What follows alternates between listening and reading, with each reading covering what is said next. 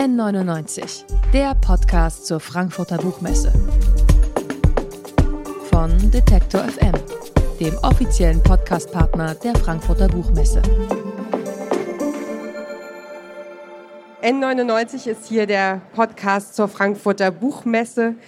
Ich zitiere direkt, es ist Zeit, dass jeder Einzelne, aber auch die Gesellschaft als Ganzes groß denkt und dass wir eine radikale Frage stellen. Wer wollen wir sein? So steht es auf dem Buchrücken von Wir können auch anders, Aufbruch in die Welt von morgen. Geschrieben hat das Buch die Politökonomin und Nachhaltigkeitswissenschaftlerin Maya Göpel. Sie ist seit 25 Jahren an ihren Themen dran, hat unter anderem Scientists for Future mitgegründet. Ganz, ganz herzlich willkommen bei Detektor FM, Maya Göpel. Vielen herzlichen Dank für die Einladung. Guten Morgen. Der Kommunikationswissenschaftler Paul Watzlawick hat gesagt, wir können nicht nicht kommunizieren. Du sagst, wir können nicht nicht transformieren. Was genau meinst du damit? Ich bin ähm, sehr offensiv eigentlich mal eingestiegen, diese ganzen Vorhaltungen anzuschauen. Dieses Wer sind Sie aus der Nachhaltigkeitsforschung, die uns transformieren wollen? Weil die äh, Nachhaltigkeitsfragen zum ersten mit dieser Transformationsforschung sich beschäftigt haben. Und es geht eigentlich darum zu erkennen, dass wir die ganze Zeit ja Veränderung haben und die ganze Zeit unsere Art, wie wir wirtschaften, wie wir uns verhalten, auf das einwirkt, was die Zukunft ausmacht. Und das ist so die Botschaft. Also wir können nicht nicht transformieren, weil die Nachhaltigkeits Bewegung ja eine Erkenntnis gefolgt ist, wie stark wir unseren Planeten verändern in der Art, wie wir mit ihm umgehen. Und deshalb ist die Transformation sowieso unterwegs und unsere große Chance ist es, ihr eine Richtung zu geben, indem wir sagen, wo möchten wir denn landen und wie möchten wir das Leben hier auf diesem Planeten eben gestalten. Und deshalb ist es eigentlich eine Einladung, sich immer der Konsequenzen unserer Aktivitäten oder auch Nichtaktivitäten klar zu sein wir hier bei Detektor FM, wir bringen jede Woche unseren Klimapodcast raus, Mission Energiewende. Und die Arbeit daran äh, ist natürlich auch manchmal frustrierend, weil wir beschäftigen uns mit dem Zustand der Welt und reden uns im Grunde den Mund fusselig darüber, äh, wie wir es denn äh, besser machen können. Und mit dem, mit dem Buch hast du mir ehrlich gesagt auch ein bisschen neuen Mut gemacht. Ähm, du sagst, wir sollen handeln, wir sollen uns nicht beirren lassen, den Status quo auf jeden Fall nicht akzeptieren und, und Gutes tun, ähm, Menschen mit Wirkung sein. Wirks, so nennst du das. Was macht dich so zuversichtlich, dass wir tatsächlich anders können? Ähm, also wir können ja anders. Ne? Wir können es ja einfach jeden Tag mal ausprobieren und wir wirken auch immer. Es ist so quasi das kleine Molekül im Vergleich zu der großen Transformation. Weil ich natürlich auch in jedem Moment eine Entscheidung treffe, wie verhalte ich mich jetzt. Auf, in einer und der gleichen Situation kann ich dann ja auch sehr andere Wirkungen hervorrufen. Also wenn ich zum Beispiel morgens in die Küche komme und äh, es ist noch kein Kaffee auf dem Tisch, kann ich total meckern und sagen, wie, du hast hier noch keiner Kaffee gekocht? Wird eine sehr andere Wirkung im Wohnzimmer hervorrufen, als wenn ich sage, ach Schatz, bist du auch so verpennt wie ich? Komm, ich mach den Kaffee heute. Und genau so ist es natürlich in unseren Einkaufsentscheiden, ist es in unserer Suche, wie können wir in unseren eigenen Organisationen vielleicht mehr Nachhaltigkeit umsetzen, einfach mal die richtigen Fragen zu stellen und diesen Status quo als das hinzustellen, was er ist, nämlich verhandelbar. Also das, was wir normal empfinden heute, weil es da ist, ist immer auch das Ergebnis von den Wirkungen der Handlungen derjenigen vor uns. Und genau deshalb ist es so wichtig zu überlegen, was tue ich heute, um den Einfluss in die Zukunft zu nehmen. Und na klar, die Summe der vielen, vielen Aktivitäten ist erst das, was es dann ausmachen wird. Aber wenn wir nichts machen, dann kann das nicht Teil der Zukunft sein. Und ich glaube, das ist für uns immer wieder wichtig, uns vor Augen zu halten. Ich fand das, äh, da waren auch so plastische Beispiele drin, äh, der, der Fall der Berliner Mauer, ähm, das Frauenwahlrecht, also dass Menschen, äh, die Abschaffung der Sklaverei, dass Menschen eben vor uns den Status quo nicht äh, einfach hingenommen haben, sondern eben was bewegen wollten und was getan haben. Ja, genau. Und auch da wieder, deshalb ist das Konzept der sozialen Kipppunkte ja auch ein Teil von dem Buch, zu sagen, aber in einer gewissen Größenordnung äh, von Menschen, die sich einmischen, die sich für etwas einsetzen oder auch gegen. Das ist ja beides möglich. Ich kann sagen, der Klimawandel darf nicht mehr passieren, dann muss etwas aufgehalten werden. Wenn das meine Energie ist, die mich mobilisiert, super. Wenn ich sage, ich sehe, wie ein erneuerbares Energiesystem aussehen kann und das hilft uns auch noch beim Klimawandel, nämlich für das erneuerbare Energiesystem, super. Deshalb ist mir so wichtig, dass wir aufhören, immer dieses Entweder-Oder zu machen und uns immer wieder klar machen, dass wir alle an unterschiedlichen Punkten ähm, Einfluss nehmen können, was dann anderen wieder ihre nächste Handlung leichter macht. Also nicht so, die Konsumentinnen wollen nicht, deshalb müssen wir als Produzentin, können wir jetzt leider nichts anderes anbieten. Und bevor nicht die Politik, kann ich auch nichts, ah ja, es müssen die BürgerInnen, sonst kann die Politik ja nichts vorschreiben. Nee, in der Summe und diesem Zusammenspiel kommt ja immer Druck von dem einen auf das andere. Ich kaufe etwas anderes, dann wird anders produziert. Aber natürlich ist die Produktion die Seite, die für mich vorstrukturiert, was ich überhaupt kaufen kann die ist natürlich sehr von der Politik beeinflusst. Deshalb ist es wichtig, dass ich auch die Rolle als Bürgerin wahrnehme und nicht nur als Konsumentin und sage, hallo Politik, wenn ihr die Regeln verändert, ist es für die leichter, für mich die Sachen anzubieten, die mein ressourcenleichtes und dekarbonisiertes Leben vereinfachen. Und uns immer wieder diese unterschiedlichen Rollen klar werden und zu suchen, wie können wir miteinander wirklich so virtuose Kreisläufe machen, anstatt dass wir gegenseitig immer rumstehen und sagen, wenn der sich nicht bewegt, dann ich nicht und die nicht und so, dann sind wir in den Teufelskreisen. Es gibt ein Bild, das du im Buch äh, verwendet hast, äh, von, also die Situation von einem Festival. Äh, alle liegen rum und chillen und sind total entspannt. Und es gibt einen Typen, der tanzt. Und der tanzt total verrückt und der wirkt so ein bisschen wie der einsame Spinner. Und man denkt sich so, ja, komm, ähm, wir sind eigentlich schon alle durch. Und dann passiert was, nämlich, dass noch jemand äh, aufsteht und mittanzt. Und dann noch mehr Leute dazukommen und tanzen.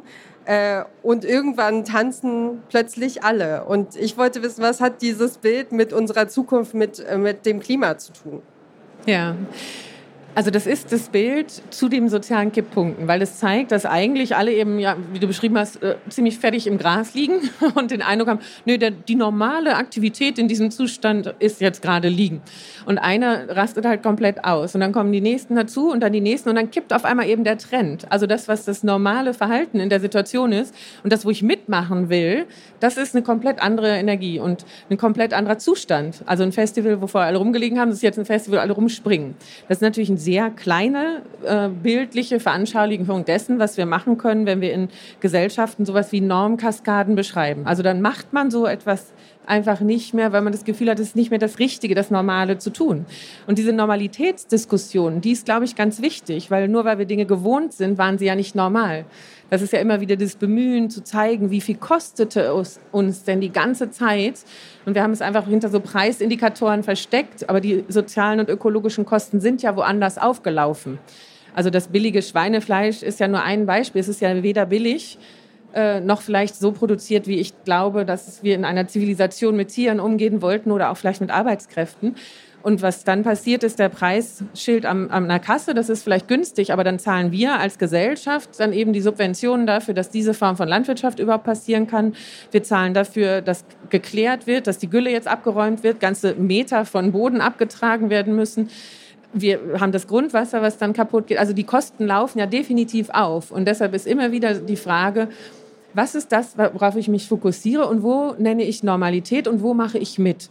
Und ich möchte alle ermutigen. Ich habe wirklich momentan das Gefühl, dieses Following, das ist das Beispiel. Ne? Es ist nicht nur, ich muss die crazy Idee haben und vorne wegtanzen, sondern ich kann auch sagen, das finde ich eine super Idee, da gehe ich mit. Weil erst in dem Moment, wo ich Leute unterstütze, die sich trauen, was sehr anders zu machen, wird eine Bewegung drauf. Und Greta Thunberg war ja nur das Beispiel. Also sie hat sich auf den Boden gesetzt mit einem Pappschild und äh, dann haben viele, viele mitgemacht und dann wurde eben von einer Freak Tante sozusagen, die mir gesagt hat, was macht die da? Das ist Schule. Eine Bewegung, die genau dieses Instrument, diesen sozialen Kipppunkt genutzt hat und dann ganz viel politisch mobilisiert hat. Und wir haben an vielen Punkten, das mein Empfinden, dieses Moment, wo Menschen sich dafür bedanken, wenn jemand klar ausspricht, was eigentlich alle schon spüren und niemand sich so richtig traut, diese erste Person zu sein. Aber wenn Sie in Ihrem Umfeld Menschen haben, die diese erste Person sind, stehen Sie auf selbst wenn sie nicht alles total super finden und stellen sich daneben. Weil nur dann haben diese ersten Personen den, den Kipppunktmoment und werden nicht sehr schnell von einem System, was sie ein bisschen störend empfindet, auch wieder kassiert.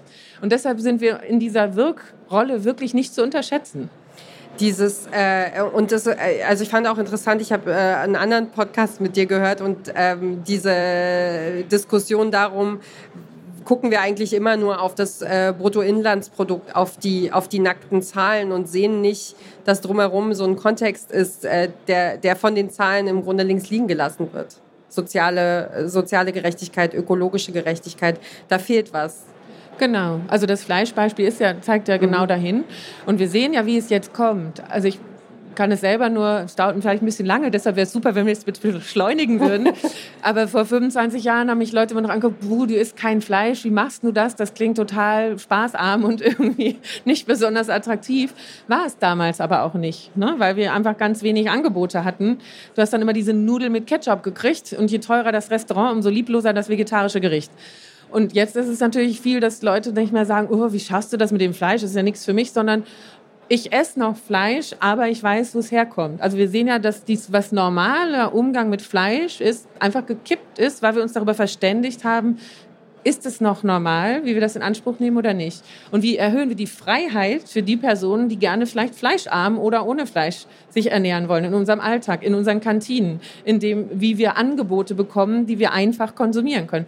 Und deshalb ist da auch immer so wichtig, mit, hinter diesem Verbotscharakter, Geschrei und sowas, einfach zu sagen, nö, wir gucken uns den Status quo mal an. Und welche Entscheidungen werden mir unter dem Status quo leicht gemacht? Welche sind billig?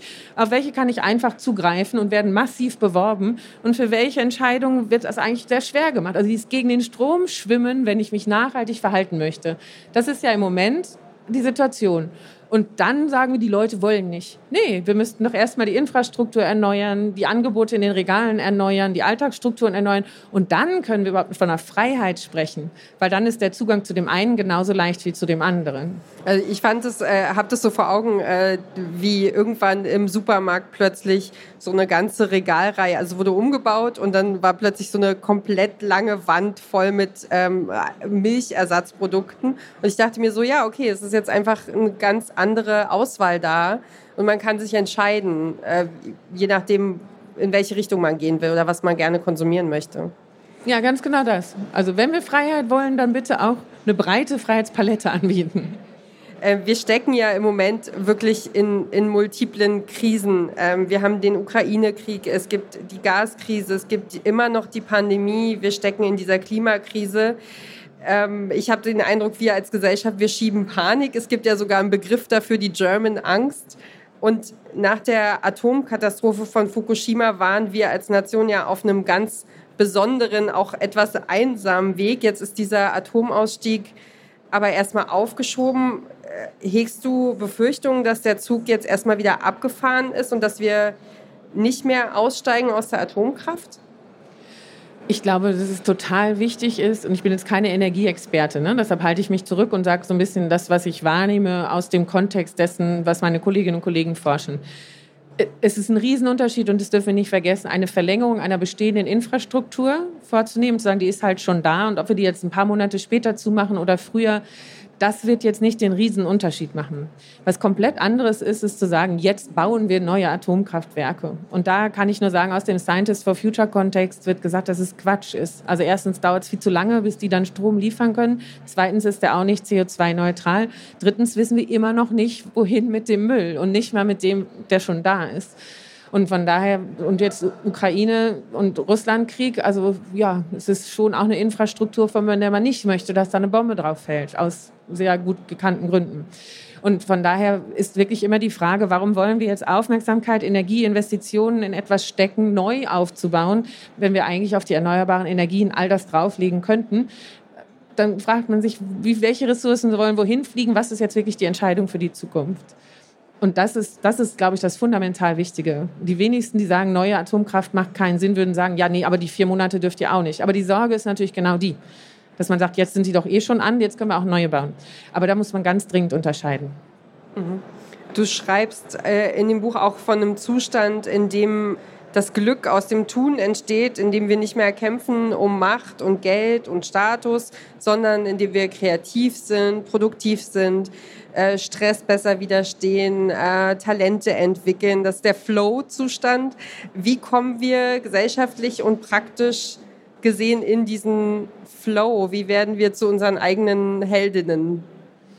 Also der, der Flow-Zustand ist ein Versuch von dem ähm, von einem Psychologen zu beschreiben, unter welchen Bedingungen fühlen wir uns denn gut. Ne? Weil eigentlich ist ja, wenn wir nachdenken, was sollte das Ziel einer gesellschaftlichen Entwicklung sein, ist es immer mehr Zeug in seinen Keller und in seine Wohnung stopfen zu können und immer gehetzt durch die Gegend zu rennen? Oder ist es eigentlich eine gute Lebenserfahrung? Ne? Und deshalb ist in der Wohlergehens- und Lebensqualitätsforschung auch unterschieden zwischen objektiven Grundlagen und einem Empfinden, die sehr viel mit Gesundheit, Beziehungen zu tun hat.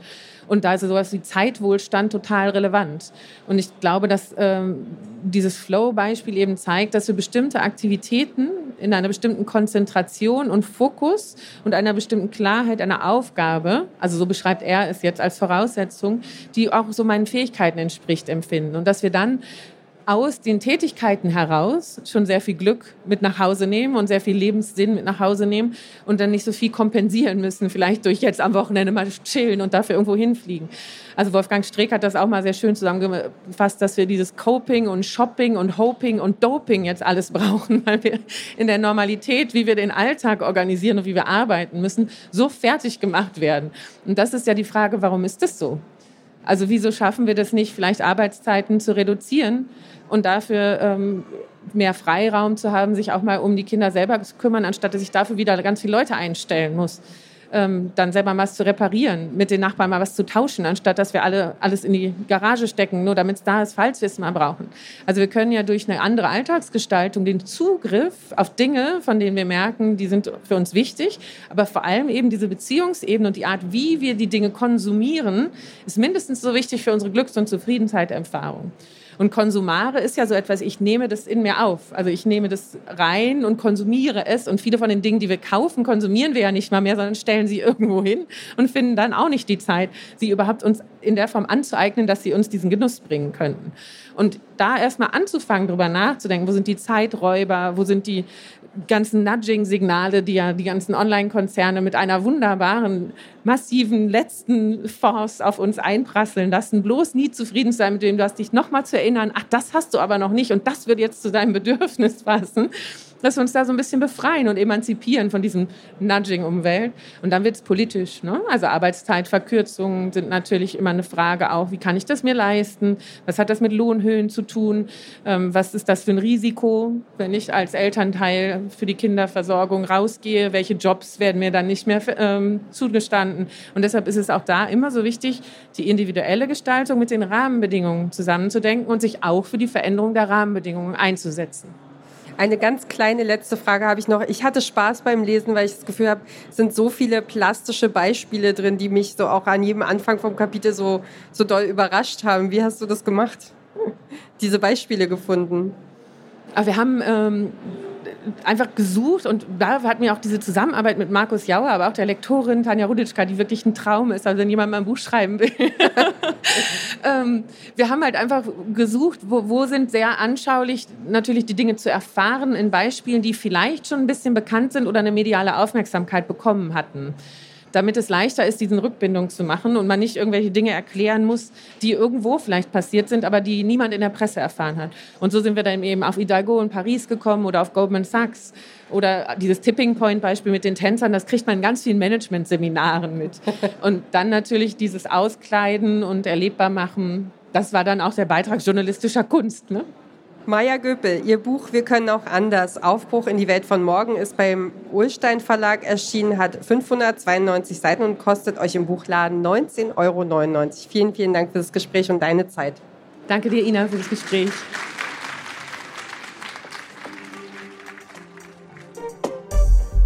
N99, der Podcast zur Frankfurter Buchmesse. Von Detektor FM dem offiziellen Podcastpartner der Frankfurter Buchmesse.